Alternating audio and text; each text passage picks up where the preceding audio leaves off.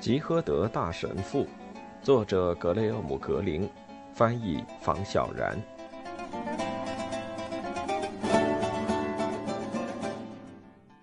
二，他们知道应该离镇子不远了，因为路上的村民越来越多。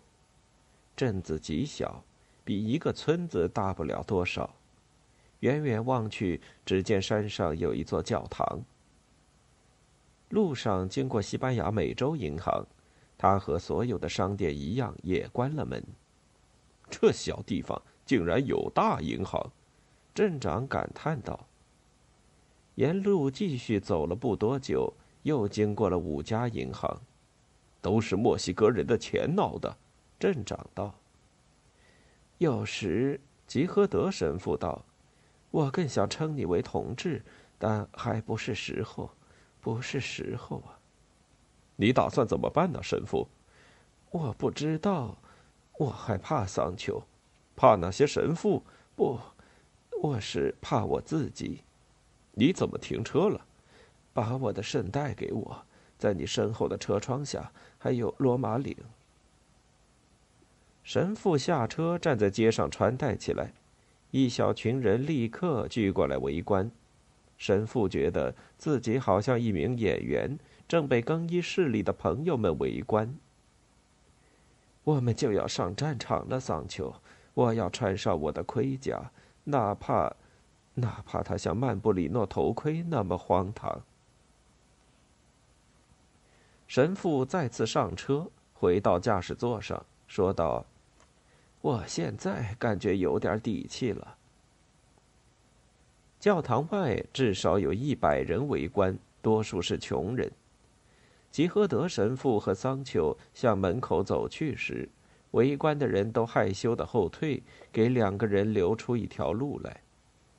一群衣着光鲜的男女，商人或是银行的雇员站在教堂门口。穷人们纷纷闪开时，神父向其中的一位询问道：“里面怎么了？”拍卖结束了，教士他们正把圣母玛利亚从教堂里拿出来。另一个人说：“今年拍卖的行情比去年好，瞧瞧他们出的金额，你就知道了。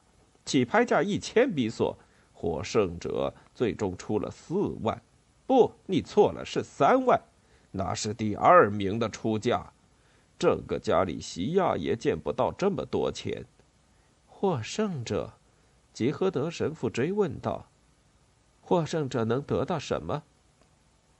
人群中某个人哈哈大笑，向地上啐了一口：“可以赦免自己的罪孽，这价格真便宜他了。”别听他的教士。他对所有的神圣东西都冷嘲热讽，获胜者很公平，可以在抬圣母玛利亚时得到最佳的位置，这竞争很激烈呀。最佳位置就是右前方嘛。去年刚才开玩笑的那个人说，抬圣像的人只有四个，今年神父增加了人数，变成六个了。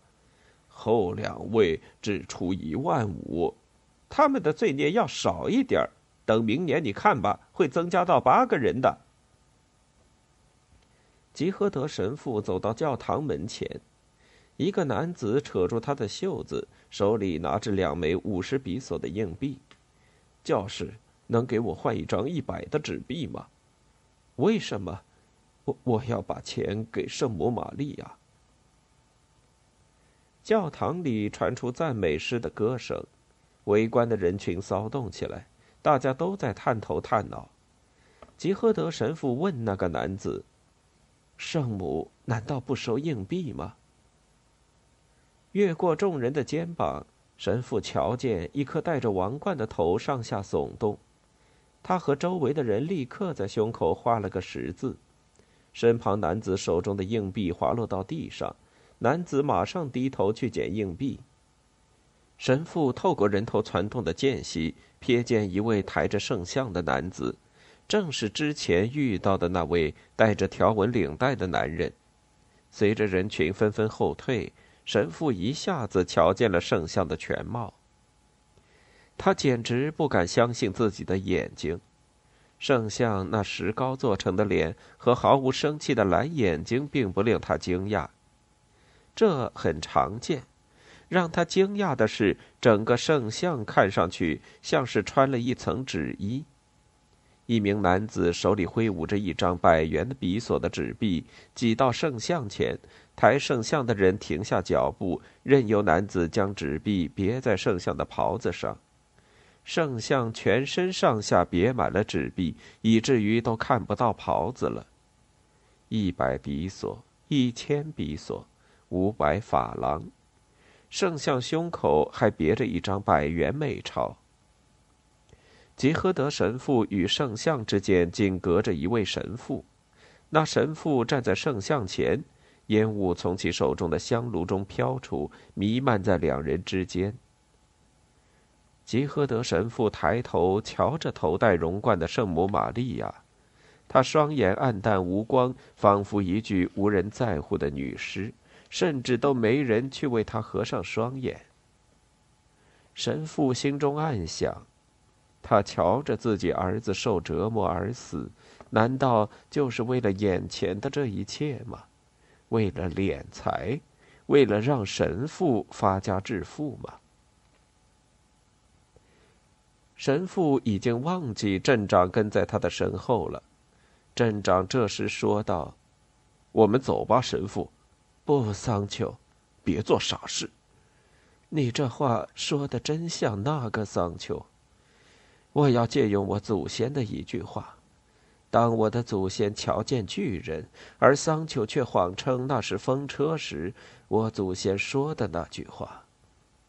如果你害怕，就走开，去祈祷吧。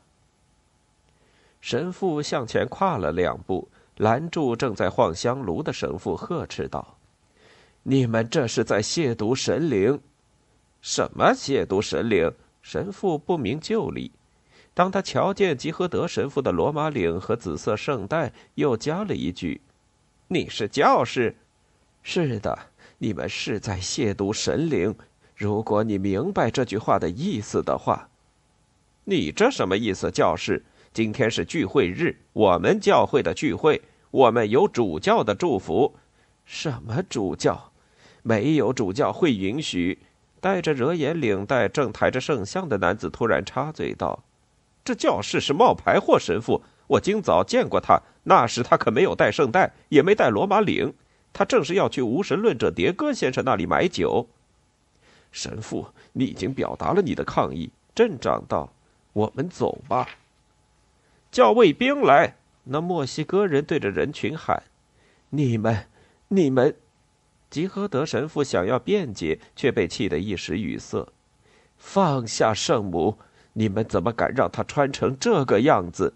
他对着拿香炉的神父道：“这还不如抬着他的裸像上街呢！”喊卫兵！那墨西哥人又喊了起来。可大家都饶有兴趣的瞧着眼前这一幕，没人行动。有不满者大声喊道：“问问他钱去哪儿了？”看在上帝的份上，咱们走吧，神父。仪式继续。手举香炉的神父命令道：“门都没有，除非踏过我的尸体。”吉诃德神父道：“你是谁？你凭什么阻挠我们的聚会？报上名来。”吉诃德神父犹豫了，他讨厌报上他自己觉得配不上的名头，可一想到圣母玛利亚受苦的样子，对圣母的爱战胜了他的不情愿。我是埃尔托沃索镇的吉赫德高级教士，他坚定地说。他骗人，那墨西哥人道。且不管你是否在说谎，这儿又不是你管辖的教区。只要事关天主教亵渎神灵的事，我都有权过问。问问他钱去哪儿了？人群中又有人喊。尽管此人的语调听起来让神父不舒服，可有时盟友是无法选择的。吉诃德神父又向前迈了一步。这就对了，揍他！他只是个神父，现在是共和制了。叫卫兵，叫卫兵！这人是共产党。又是那个墨西哥人喊道。手拿香炉的神父被夹在吉诃德神父和圣像之间，他舞动香炉，希望用烟雾逼退吉诃德神父。可一不小心，香炉砸到了吉诃德神父的头，一股血顺着吉诃德神父的右眼流了下来。神父，我们必须走了，镇长催促道。吉诃德神父一把推开身前的神父，从圣像礼服上扯下百元美钞。礼服和纸币都被撕坏了，礼服另一侧的五百元法郎，神父没费劲儿就把它扯下来，任由它飘落到地上。他把几张百元比索纸币撕成碎片，团成球，扔进围观的人群中。早就对聚会不满的人发出了欢呼，又有三四个人喝起彩来。那位墨西哥人放低抬着圣像底座的杆子，导致整个圣像向一侧倾斜。圣母玛利亚的王冠歪歪斜斜地扣在了左眼上，抬着圣像的另一个墨西哥人无法承受圣像的重量，只得松开杆子，圣像一头栽倒在地，宣告了这场狂欢的结束。反对者们带着一群人上前抢钱，抬圣像的墨西哥人不明所以，和冲上前的人展开了搏斗。镇长一把抓住吉诃德神父的肩膀，把他推出了人群。只有那打领带的墨西哥人注意到吉诃德神父的动向，他的喊声盖过人群的喧闹：“小偷、毒神者、骗子！”随后，他深吸一口气，又补充道：“共产党！”今天你可真是闹大了，镇长说道。“你这是带我去哪儿？抱歉，我我不明白。”吉诃德神父抬手从额头上抹掉了血迹。“我被打了吗？”不流血怎么引发革命呢？我我可没想。吉诃德神父被镇长的话搞昏了头，任由镇长将他拖到罗西纳特的身旁。我有点晕。吉诃德神父道：“怎么，怎么会这样呢？”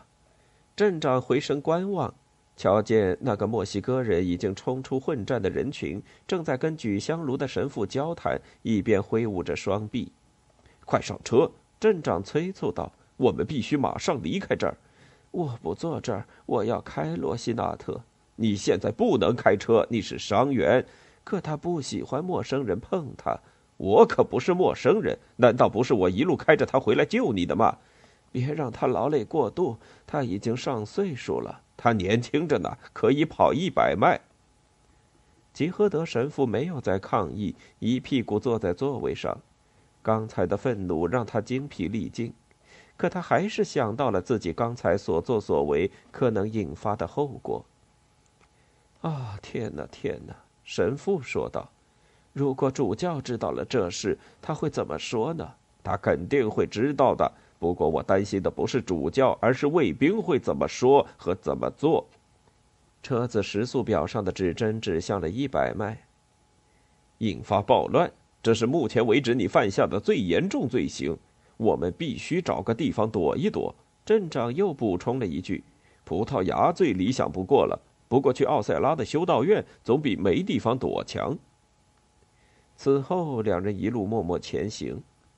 车子开了半小时之后，镇长开口问道：“你睡着了吗？”“没有。”“你这么沉默，很反常啊。”我正忍受着自然法则对我的折磨，我很想去方便一下，不能再憋半个小时吗？